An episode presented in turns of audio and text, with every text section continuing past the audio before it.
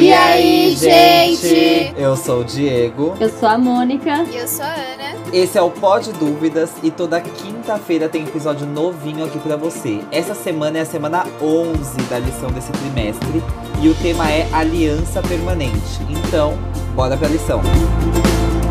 Então, então, gente, aliança permanente. E eu quero começar a lição que tem uma tirinha bem autoexplicativa, que é a comparação ali entre os dois cordeiros, o cordeiro da antiga aliança e Cristo, que é o cordeiro da nova aliança. E eu já quero trazer parte do verso lá que tá em Hebreus, desde o capítulo 8, verso 1, até o capítulo 10, verso 18. Mas eu quero trazer algo que é principal para mim, que já foi chave, e eu quero saber o que vocês acharam logo de início. E diz assim. Essa aliança não será como aquela que eu fiz com os antepassados deles. No dia em que eu os peguei pela mão e os tirei da terra do Egito, não foram fiéis à aliança que fiz com eles. E por isso diz o Senhor que eu os desprezei. Quando esse tempo chegar, diz o Senhor, farei com o povo de Israel essa aliança. Eu porei as minhas leis na mente deles e no coração deles as escreverei. Eu serei o Deus deles e eles serão o meu povo. Já trago essa parte do, do capítulo todo aí, porque a gente tá falando de uma aliança nova, que é aquela que o pessoal fala que não precisa mais seguir leis, não precisa mais seguir as coisas. Mas na descrição desse verso já fala: Deus coloca a lei dele sobre nós. E eu quero saber já o que vocês pensam sobre isso e o que vocês pensam sobre essa lição. É uma questão de interpretação mesmo, né? Que eu acho que é o que vem de sendo debatido a lição inteira, que as pessoas confundem como se a antiga tivesse sido anulada e essa lição dessa semana vem trazendo justamente isso, é mostrando que Jesus não anulou a antiga aliança. Ele revelou, tipo, seu ápice, a majestade dela, que foi cancelando as leis cerimoniais, né? Imagina se a gente tivesse que estar tá matando cordeirinho. Então, eu acredito que é to isso total. É, vamos dizer assim, ele ressignificou, nem é ressignificou, tipo, ele mostrou uma glória maior ainda. Tipo, ó, vocês não precisam mais matar um animal, porque eu me doei para libertar vocês do pecado. Eu acho que eu já devo ter falado isso em alguma outra lição, mas a graça e a lei de Deus andam juntas. Isso. A graça e a lei de Deus andam juntas. Então, se não tivesse lei, não ia ter graça. E se tem graça, tem que ter lei. Porque uma completa a outra, ou pelo menos elas andam juntinhas, né? E, e aí eu acho que a lição pega esse contexto de que as duas andam juntas e traz aquele olhar mais amplo e fala: olha, elas andam juntas desde sempre. Muito antes da gente perceber isso, elas já andavam juntas e continuam andando juntas. E além disso, a lição dessa semana vem trazendo muito dessa questão cerimonial, né? Que é do sumo sacerdote que entrava uma vez por ano lá no, no Santíssimo para poder executar a questão cerimonial mesmo da época. E aí ele traz é, pra gente, ao mesmo tempo, Cristo sendo o Cordeiro e depois Cristo sendo o nosso sumo sacerdote lá no, no Santíssimo Celestial, né? É, isso só demonstra o tamanho do amor, né? Porque Jesus se ofereceu como sacrifício para que a gente fosse salvo. Isso, eu acho que não tem tipo, demonstração de amor maior que essa. É, meu, eu tô me doando para você. E ele não, não pede nada em troca além de amor. Então, eu acho sensacional isso. Sim, eu acho que todo aquele sistema que acontecia no Antigo Testamento, acho que é importante a gente frisar isso. Tudo que eles faziam era importante para a época. Hoje não é mais. Mas naquela época era muito importante que acontecesse daquela forma. Então, era importante sim que um animal fosse morto, era importante que as pessoas fizessem esse sacrifício. E com a, a morte, a vinda e a morte de Cristo, beleza, não precisa mais fazer isso porque ele foi lá e fez de uma vez por todas. Mas quando a gente, pelo menos estudando a lição, né, eu senti a, a necessidade de frisar isso, que hoje não é mais importante, mas naquela época era. E tudo aquilo apontava para o que um dia ia acontecer, que era o sacrifício do cordeiro. É, que era Cristo. Então, acho que a lição também comenta em algum momento, não lembro onde, mas fala que é, os sacrifícios dos animais eram necessários, mas mesmo assim, uma vez por ano o sacerdote tinha que ir lá.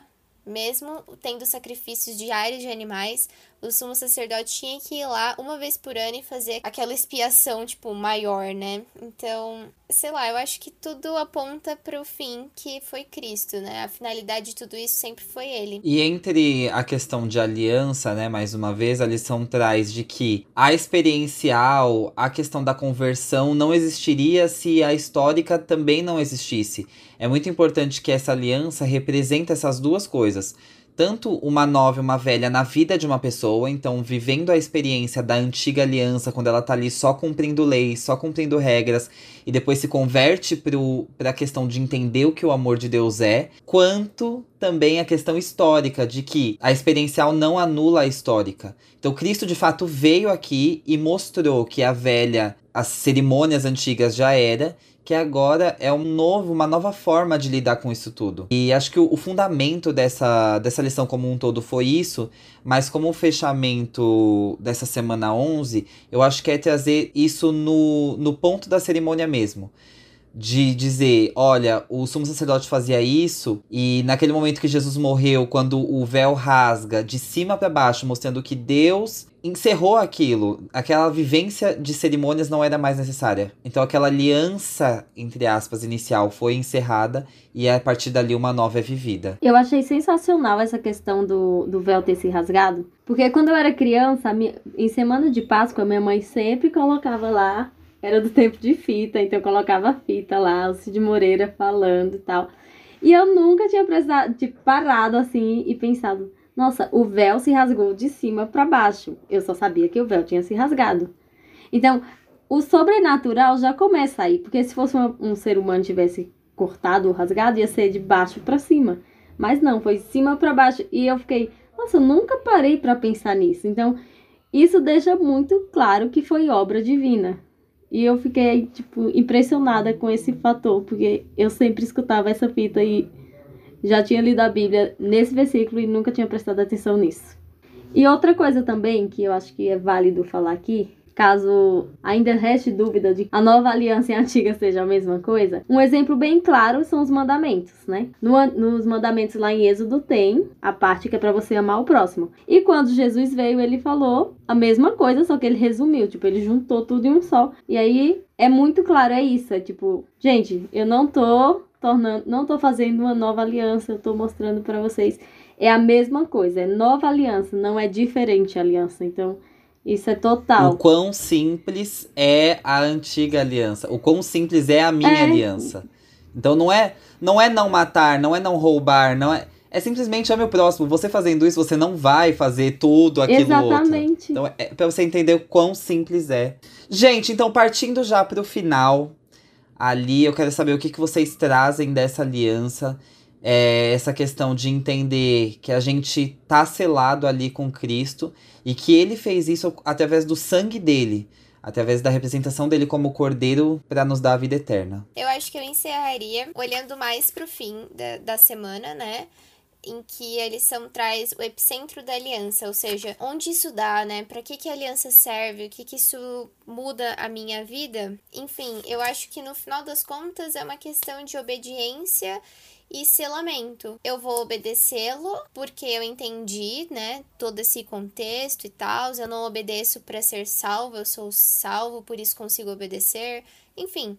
E aí você fica selado para sempre, no caso, né? Você fica selado como parte do povo de Deus, sabendo que você não é perfeito, mas você tem um, guia perfeito. Você não pode fazer tudo, mas ele pode fazer tudo você quer viver diferente nesse mundo, mas você tá aqui pra ser reflexo dele. Enfim, eu acho que no final das contas a aliança traz esse companheirismo. É saber que quando eu tô selado com Cristo, eu vou conseguir, com a ajuda dele, viver o melhor possível. Não quer dizer que vai ser tudo perfeitinho, mas em tudo que eu vou tentar fazer, em tudo que eu fizer, eu vou tentar fazer mais parecido com ele. Exatamente. E a lição de sexta, né, que fala exatamente isso, selados para sempre, fala assim, que a salvação da raça humana sempre foi objeto de consideração nos concílios do céu, ou seja, eu penso assim, Deus ficou muito triste quando houve a queda. Então ele imediatamente falou, são meus filhos, sabe? Eu, eu acho que é isso. É, são meus filhos, eu vou dar um jeito de resgatar eles. É, sabe quando você ama muito uma coisa e você não quer desistir? É exatamente isso que Deus fez. E aí tem uma citação que fala: a expiação de Cristo selou para sempre a eterna aliança da graça. E eu acho que isso fecha com chave de ouro a lição da, da, dessa semana. Então, tá ótimo, gente. Muito obrigado por vocês estarem aqui. Mais uma semana. Semana que vem estamos na semana 12, né? Com o tema amor e disciplina. Faltando aí só duas semanas para acabar esse trimestre. Então vem com a gente, vamos terminar de se aprofundar aí nessa aliança, de entender melhor. Beijos, Mônica. Beijos, Ana. Beijos, beijos celestiais, gente. Boa semana para vocês.